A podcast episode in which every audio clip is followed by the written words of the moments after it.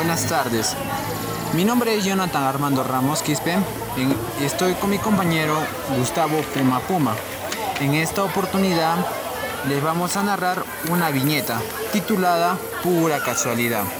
Todo empezó como un día cualquiera. Dos amigos se encontraron después de largos tres años en, en un centro comercial. Primera viñeta, hola, ¿cómo estás?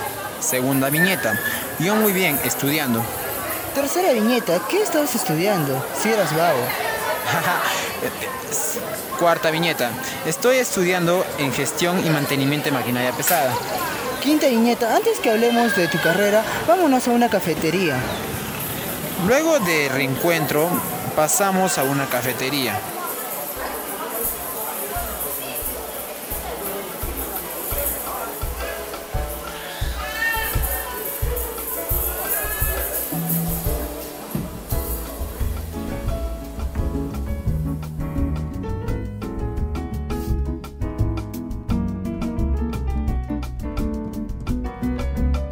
Séptima viñeta, ah, estabas, estábamos hablando de tu carrera de lo que es gestión de mantenimiento de maquinaria pesada.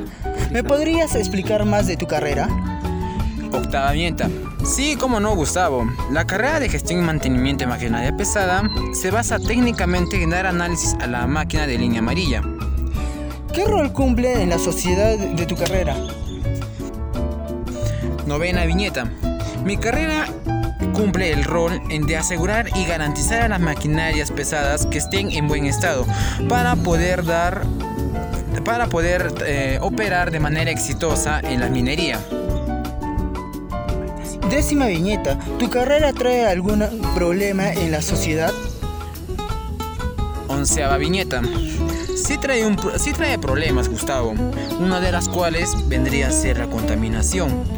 ¿Por qué la contaminación? Cuando nosotros los técnicos vamos a operar las maquinarias pesadas, a dar el mantenimiento, a veces no se nos va lo que es el líquido eh, del petróleo.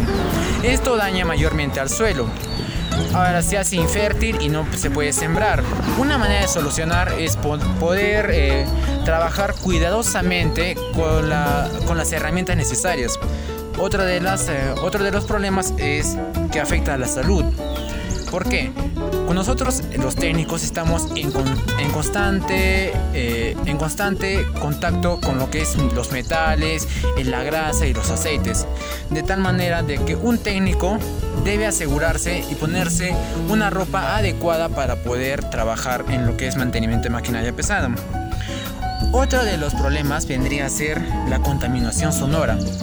Ese es mayormente por lo que las máquinas hacen mucho ruido y esto mayormente afecta a las personas, a los transeúntes que, que, caminan por la mañana o por la tarde cuando nosotros estamos eh, realizando algún tipo de trabajo. Una manera de solucionar esto es que nosotros proponernos un horario de tal manera de que no podemos afectar a las demás personas. Docia Viñeta, eh, fue un gusto conversar contigo, amigo. Ya en algún momento volveremos a conversar sobre más de tu carrera. Hasta luego.